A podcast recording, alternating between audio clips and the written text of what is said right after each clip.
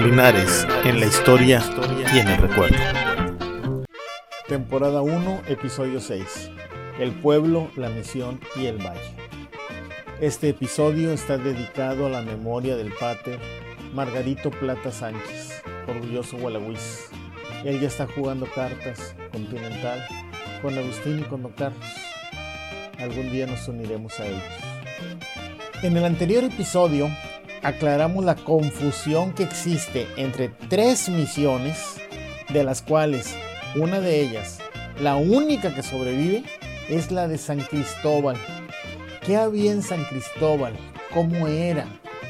Bueno, pues en la visita general que realizó el gobernador Marqués de San Miguel de Aguayo el 9 de marzo de 1685, nos dice que está en el pueblo de San Cristóbal, que es misión de indios gualagüises, y hallo en ella al padre predicador Fray Juan de Minchaca, ministro de doctrina de los dichos indios, y en donde reconoce haber una iglesia pequeña cubierta de jacal, es decir, con techo de paja, donde administra a dichos indios que están congregados, en que hubo 62 personas de todas las edades y sexos, 13 varones casados, 14, o sea 14, solteros, todos ladinos en lengua castellana y mexicana. Y asimismo, algunos indios gentiles recién venidos a este pueblo, cuyo capitán dijo llamarse Anastasio, aunque no era cristiano, y de nación periguaras, que significa gente que se pelan, y viven detrás de la sierra de la Tamaulipa.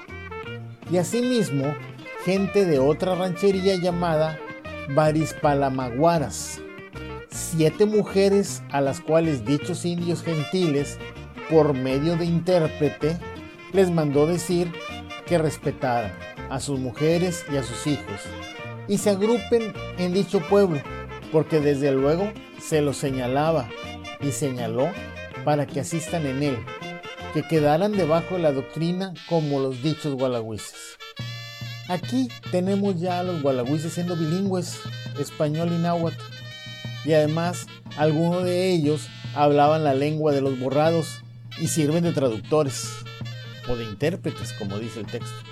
En esa misma visita, al día siguiente, el gobernador anota que en este pueblo de San Cristóbal que es misión de indios naturales, pareció ante mí Domingo Conde y me presentó que a tiempo de más de tres años que se ha avecindado en él con deseo de perpetuarse y pedir caballerías de tierra en que pueda hacer labor, para lo cual ha agregado por los buenos medios que ha puesto una ranchería de indios borrados llamada Vallaguanihuara, que su significado es viven en unas barranquitas en la sierra de Tamaulipa.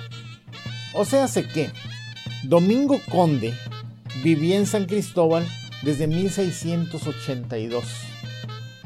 Todavía en 1694 aún vivía ahí en San Cristóbal Marcos de Camarillo, que estaba casado con una hija de este Domingo Conde y por tanto era yerno suyo y este Marcos de Camarillo pide se le ampare a su nombre la ranchería de los Vallaguaniguara, dado que su suegro murió a mano de los indios enemigos del Cerro la Tamaulipa en la última alteración que han hecho. Este Marcos de Camarillo asegura tener intención de perpetuarme en la dicha misión y para ello pide tierras y agua para una labor y la pide de este lado del río de la Laja, del cual pide la dicha saca de agua, a donde tiene el rancho de ovejas Diego Martínez, al linde, o sea, vecino del alférez Sebastián de Villegas. O sea, lo que separaba el terreno de este Marcos de Camarillo del de Villegas era el río Gualahuises, pero pide el agua no del río Gualahuises, sino sacarla del río La Laja. El que sacaba el agua de los Gualahuises del río Gualahuises era Sebastián. Ahora, que este Marcos de Camarillo lo vamos a ver después como uno de los primeros pobladores de San Felipe de Linares, ya lo platicaremos. Como puede verse, San Cristóbal no fue quemado y destruido en 1693, ni estuvo despoblado, como dice el pobre hombre confundido del que ya hemos hablado. La misión se establece desde 1674, por lo que para 1693 tendrían ya 19 años de doctrina y la religión católica ya había sido plenamente asimilada por los gualagüises. Villegas cambia su domicilio y se va a vivir con su esposa, doña Anastasia Cantú, a la hacienda de Nuestra Señora de los Ángeles, donde está ahora la maguellada, y se aprovecha de la religión para ganarse el favor de los gualagüises. Llegando y llegando, paga y manda restaurar la Virgen de los Dolores. Sí, la misma que está ahorita en la iglesia. Y además dona el Jesús Nazareno, que también está todavía en la iglesia. Muy mal restaurado, por cierto, pero ahí está. Aunque el padre Margarito estuvo rescatando y restaurando las imágenes, el tiempo no le alcanzó para restaurar al Nazareno. Quiero dejar aquí constancia de su invaluable ayuda para la identificación de el Nazareno, la restauración de San Cristóbal y de la Virgen de los Dolores, que nadie había restaurado desde las épocas de Sebastián Villegas, y así del gran amor por su pueblo, de su devoción. Padre Margarito, todo un orgullo gualagüiz. En 1696 tenemos como autoridades a el sargento mayor Diego González, que es alcalde mayor y también capitán del presidio. El muy reverendo padre predicador Fray José Guerra, cura doctrinero y presidente de la dicha misión, así como Nicolás Vázquez, gobernador del dicho pueblo. ¿Se acuerdan del trato que hicieron los gualagüises con el gobernador Martín de Zavala por las tierras para sentarse? Les dieron los terrenos para el pueblo de San Cristóbal a cambio de paz y que devolvieran a las mujeres que se habían llevado. Pero que no devolvieron a los hijos de estas.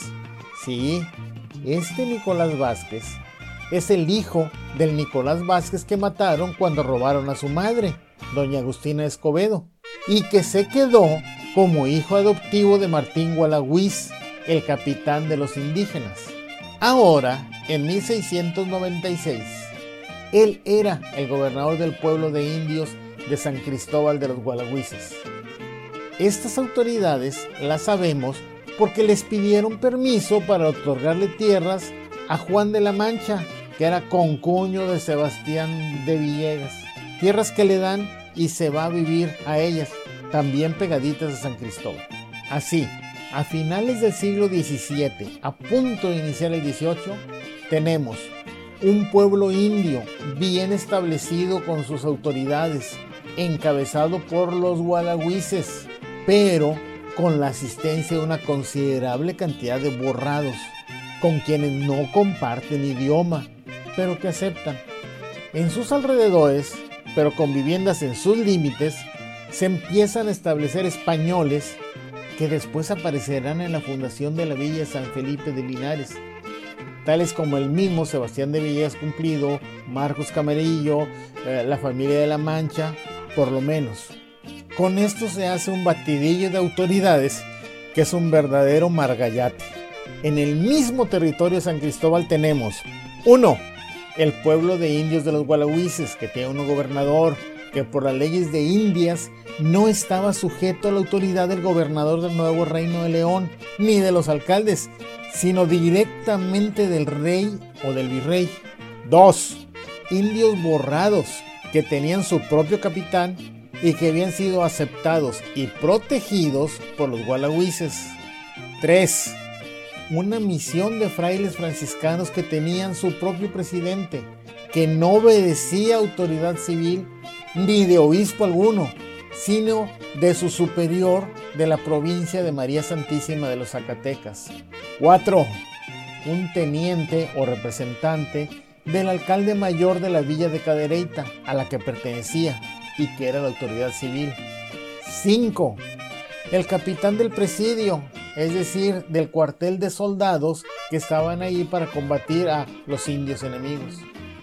cinco autoridades hechas bola en el mismo pedacito de tierra. ¿Quién tomaba las decisiones?